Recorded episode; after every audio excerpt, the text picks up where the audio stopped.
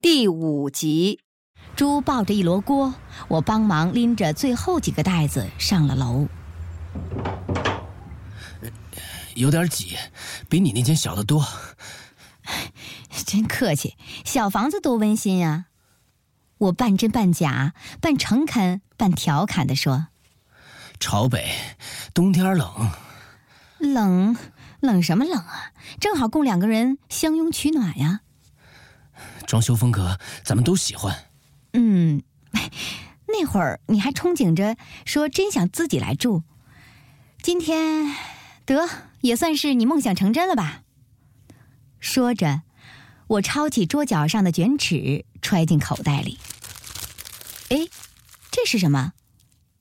我顺手打开旁边的一个塑料袋，黑大衣、牛仔裤、白衬衫都是女士中码。都是从身上直接脱下来没有洗的旧衣裳，我撇了撇嘴，哟，这都是那位公主殿下换下来的吧？是又怎么样？嘿，你不是从来不陪女的逛商场吗？你哪那么多废话呀？钱我的，我乐意给谁买就给谁买。请转告那位公主殿下，白衬衫最好每天一换，领子上刷点儿领结镜。才不留黑印子。东西分置妥当，我拿着猪的卡去商场买家电，在刷卡付账的时候，顺手签下了我自己的名字。收银小姐怀疑这卡不是我的，愣是不给我结账。没办法，我只好打电话给猪。哎，你在哪儿呢？小豆面馆，要不要一起来吃点啊？不要了，谢了啊。吃完饭下来，大众电器怎么样？我就在你附近呢。什么事儿啊？信用卡签单。你直接签我名不就得了吗？顺手签成我自个儿的名了。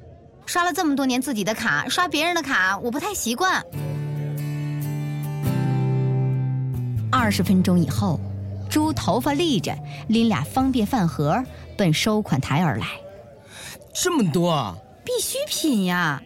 台灯四百。保护视力啊。哎，哎，吸尘器也算我头上。原来，拜托，原有的家电都搬到你那儿去了呀。猪一边摇头一边签字，还不停的哭穷。我现在很穷，每天去早点棚子跟民工一块吃两块一碗的馄饨，上小多面馆都只点素食锦面。不信你打开看看。得了吧你，你账面上的股票黄金卖一些，我看都够买个面馆的了。再说，我还没地方吃两块钱一碗的馄饨呢，真是物美价廉呢。把卡借我用用，买个热水器。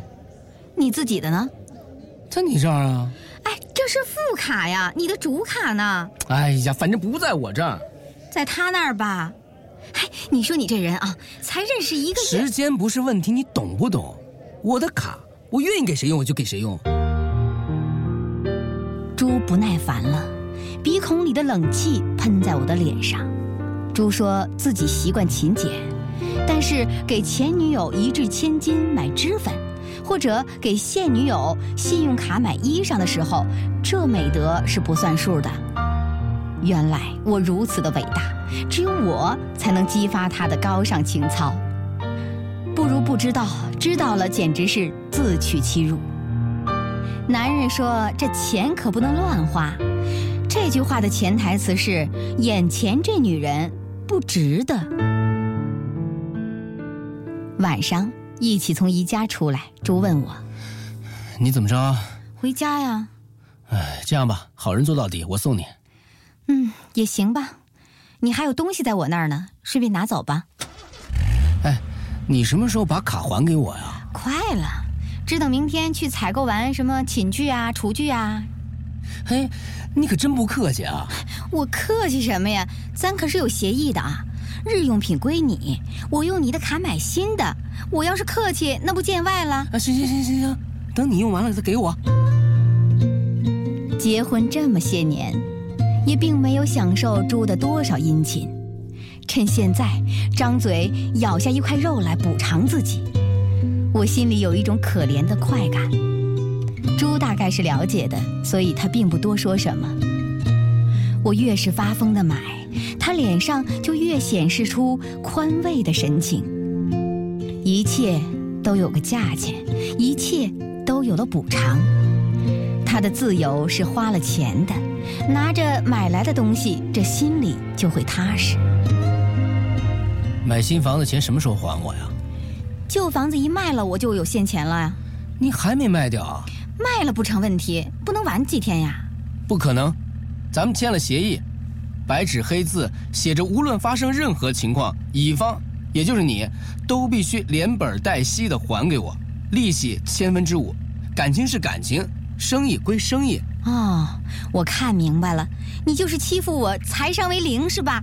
哎呀，实在还不上，你不如把房子卖给我。你出多少钱呀？猪说出了一个数目，比市场价大约低十万。我冷笑着说：“ 哎呦，行，你真是天才。或者再签个展期的协议，你延期还款，付双倍利息。哎，你满世界打听打听，银行利息还千分之六呢。我够宅心仁厚的了。前一段我的钱要是放进股市，你算一算，你算一算到底应该多少钱？得了吧你。”没准儿啊，熬不到今天，你早就光屁股跳楼了，还赚钱呢。我冷冷的回答，车子还在以爬的速度前进。猪突然说：“我饿了，你请我吃饭。”哟，我发现你这人还真有想象力。你不是说要赶着签什么展期协议的吗？是啊，我包里有纸有笔，边吃边签啊。哦。猪奋力地将车往外道上掰，肚子不争气，我也饿了，只好说：“请就请呗，什么大不了的。前面有个米线店，算是我给你的车钱，欠谁也不能欠你的人情。”来到了米线店，猪拿着菜单仔细地研究着，我一把夺过来：“哎，你这人真行，挑什么挑啊？来最便宜的。”随后向服务员指着一套贵一些的，服务员。我要这个。我现在连衣柜都没有，衣服都放在卧室的纸箱子里，舍不得买新的呀。猪掰着一双方便筷子，我低头斟酌着眼前的白纸黑字。拜他所赐，我这才明白什么叫做展期协议。我把签好字的协议推过去一份，猪仔细的检查，然后叠起来放进口袋里。那人手一份再给你一个月的时间。哎，我我能吃块你的鸡吗？猪眼巴巴的盯着我面前的汽锅鸡，汽锅鸡是我贴补自己的，本来没猪的份儿，可惜味道并不怎么好。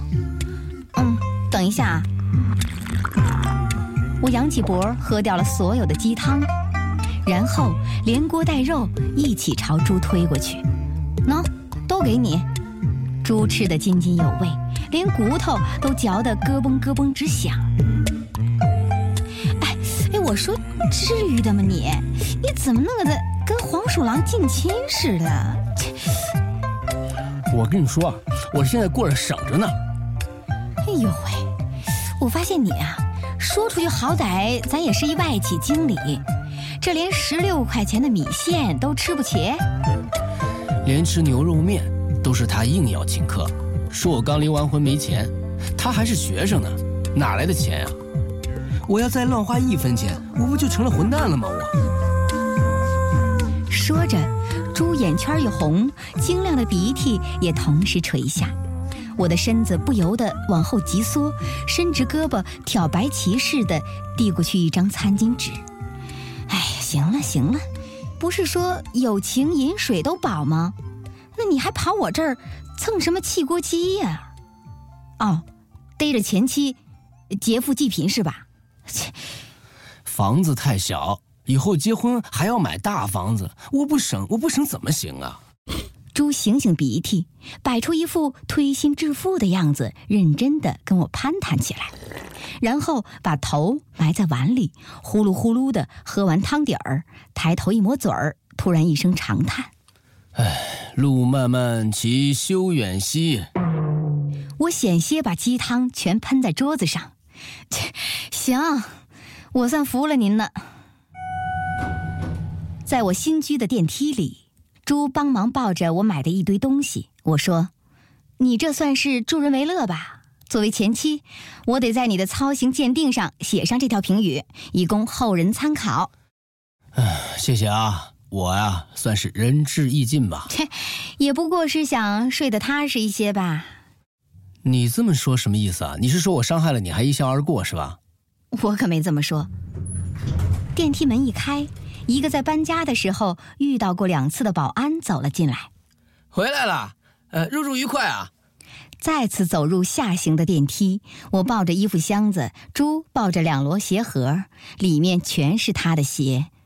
两个星期前，我们还指望着夫妻双双把家还，但是形势比人强，现在又得重新清洗一番了。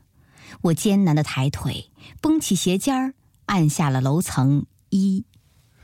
你说咱们还能做朋友吗？朱含情脉脉的声音在空堂的电梯里特别的响亮，我一咧嘴儿，来了，这个男女关系结束时最恶俗的问题还是来了，拦都拦不住。门一开，同一个保安再次走进来，诧异的问：“你们这怎么回事儿？一会儿往里搬，一会儿往外搬的呀？”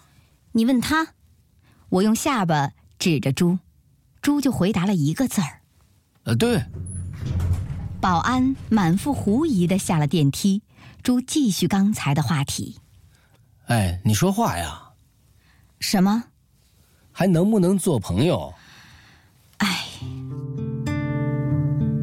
不知道应该埋怨电梯太慢，还是这个男人嘴太快。我说，问题是你受得了我吗？哎，我说你怎么这么叶公好龙呢你？我想跟你过的日子基本还算愉快，当情人虽然不灵，当朋友，我觉得还挺合适的。朱说着，艰难地从鞋盒子底下抬起一只手，向我的头顶摸来，就跟老红军爱抚红小鬼似的。我赶紧一错身，支棱起胳膊顶住其腰眼儿。哎，注意啊，男女授受不亲，小心我咬你啊！你想哪儿去了？我没那意思。我知道。你要是有那意思，我就让你从此再没那功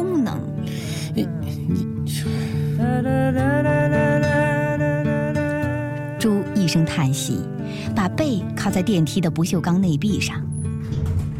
能交心的才是朋友，我从不和朋友做交易。晚上开着落地灯，一个人看书，坐在伞形的淡黄色的灯光里。周围的一切都被淡淡的黑暗隐没，变成遥远的、不相干的。我享受着这幽静，直到被电话铃声打断。哎，我的网球拍呢？是我买的，按照协议，各自财产归各自所有。那卷尺呢？也是我买的呀，我拿走了。不知道我还要用吗？就没见过你这么讨厌的人。挂断了电话，原本很清醒的我突然困倦了。于是拉上灯，睡觉。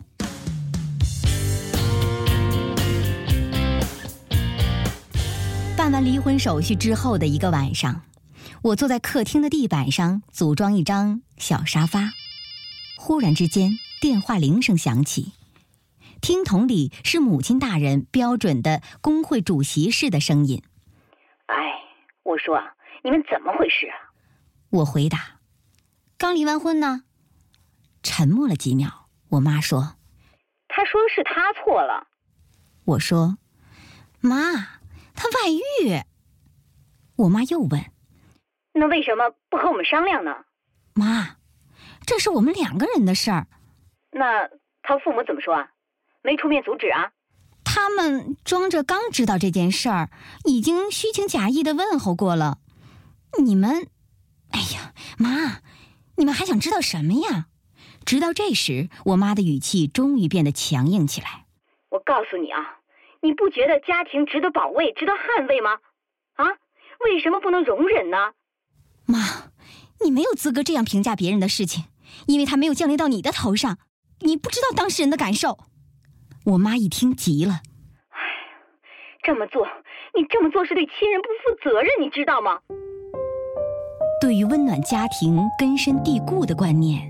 在这一夜开始土崩瓦解，父母也许的确是爱子女的，但是仅仅限于在子女按照自己的意愿生活的时候。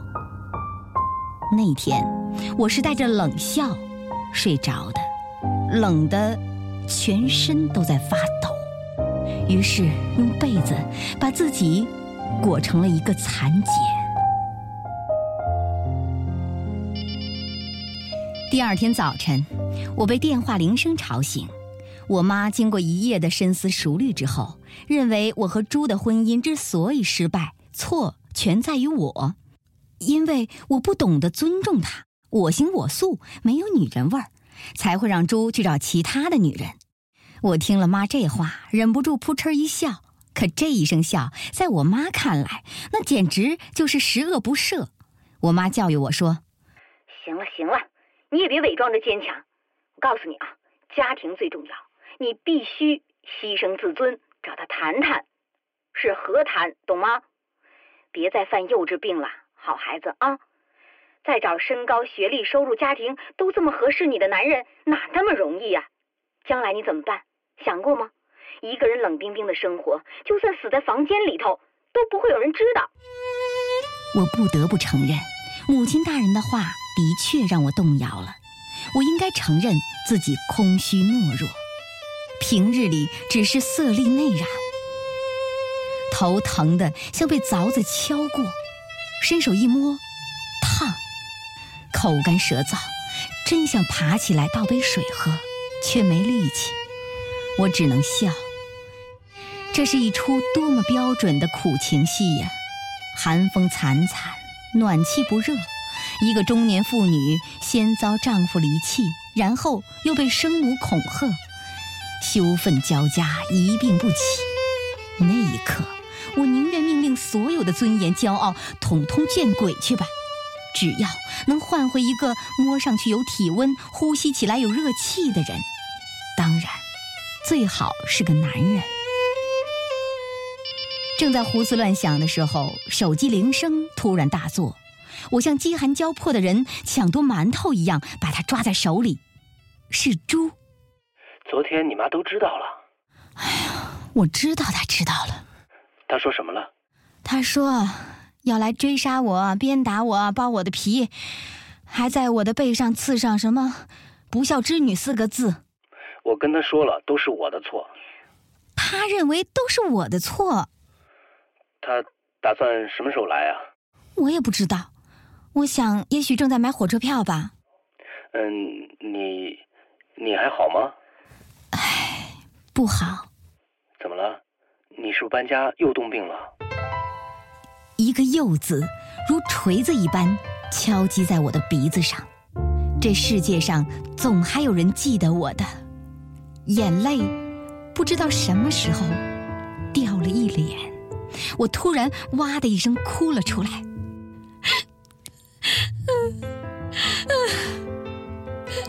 我在发烧。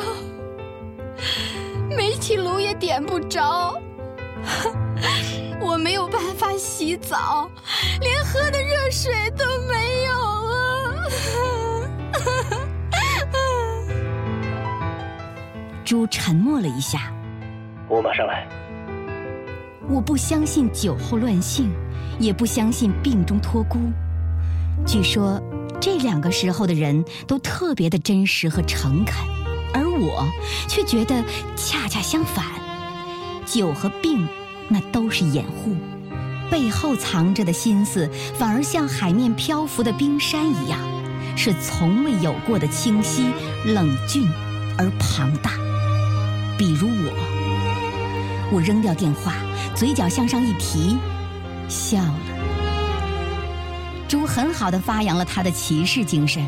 而我在吃了猪买来的午饭，用了猪买来的煤气洗了个热水澡，吃了退烧药之后，对往日安定生活的怀念已经达到了顶点。在猪转身要离开的时候，我叫住了他：“哎，我想和你说几句话。”猪一屁股坐在椅子上，说吧。